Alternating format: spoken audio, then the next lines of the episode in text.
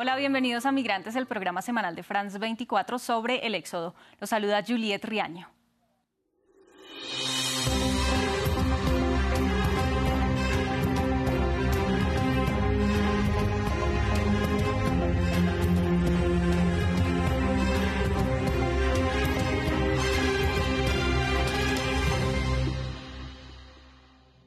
Entre las varias polémicas que rodean al Mundial de Fútbol de Qatar está la de los miles de trabajadores migrantes y sus familias que exigen compensación, verdad y justicia.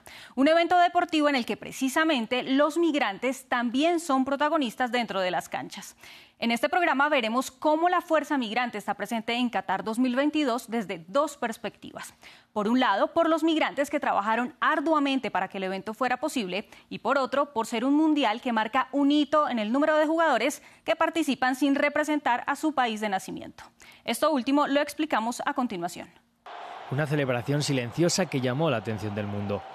Brel Embolo es un camerunés que en el Mundial de Qatar viste la camiseta de Suiza. En este partido enfrentó a su país de nacimiento y anotó el único gol que le dio la victoria a su equipo. De allí la razón de su reservado festejo. Desde el sorteo he recibido esta pregunta unas 10.000 veces, por eso me río un poco, pero es muy especial, es mi país natal. Mi mamá y mi papá vienen de allí, entonces es un juego especial para mí y para mi familia. Algo que entendió la afición camerunesa.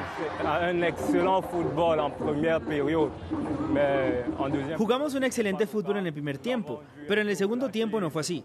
Nos relajamos y por eso en Bolo tuvo la oportunidad de marcar.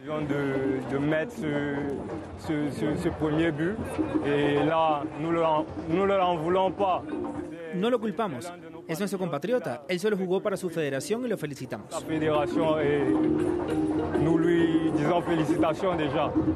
El caso en Bolo llamó la atención sobre la fuerza migrante dentro de los equipos que participan en el Mundial de Qatar. Uno especialmente criticado por los abusos hacia trabajadores migrantes. En las canchas, 137 futbolistas visten una camiseta diferente a la del país en el que nacieron, es decir, al menos el 16% del total de jugadores presentes en el torneo. Explicado de otra manera, uno de cada seis deportistas son migrantes. Marruecos es muestra de ello. Su selección es la única con más de la mitad de sus 26 jugadores nacidos en otro país.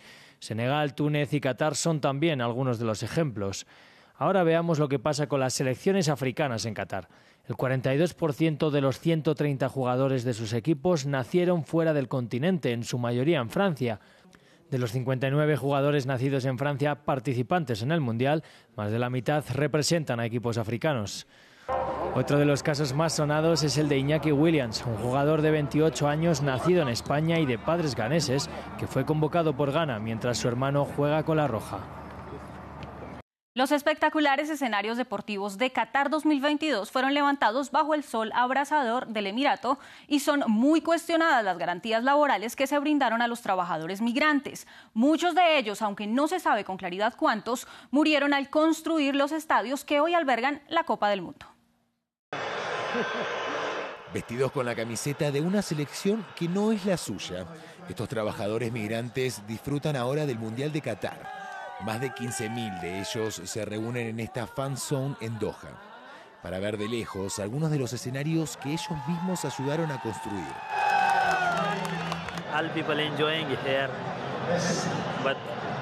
Todos se divierten aquí, pero yo no tengo oportunidad.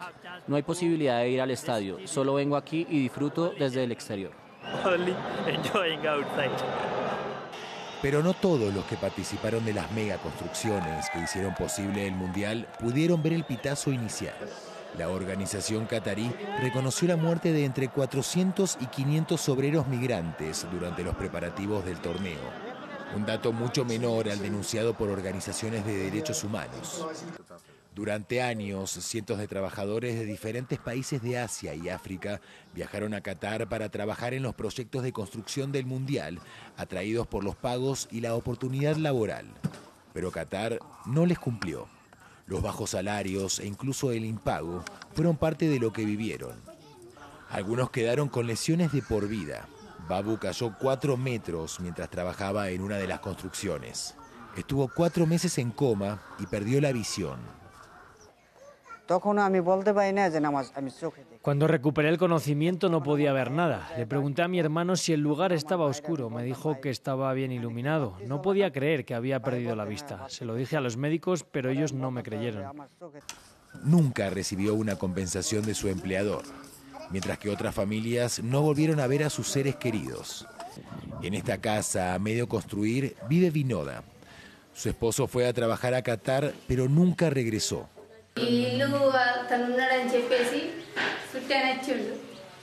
Cuando estaba vivo enviaba dinero. Empecé a construir esta casa y acabábamos de elegir los pilares cuando murió. Tomé un préstamo, pero ahora el interés es mucho más alto. No puedo pagar esto.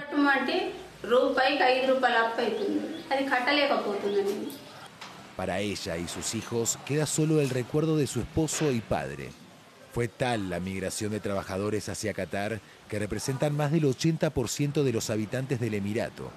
A kilómetros, sus familiares siguen esperando su regreso o una respuesta sobre lo que pasó con ellos. La fuerza laboral de los migrantes dio vida al Mundial de Fútbol de Qatar y en las canchas muchos jugadores migrantes también han sido y son protagonistas. Hasta aquí Migrantes de France 24. Los invitamos a comentar en nuestras redes sociales con el hashtag MigrantesF24. Sigan con más información en France24 y France24.com.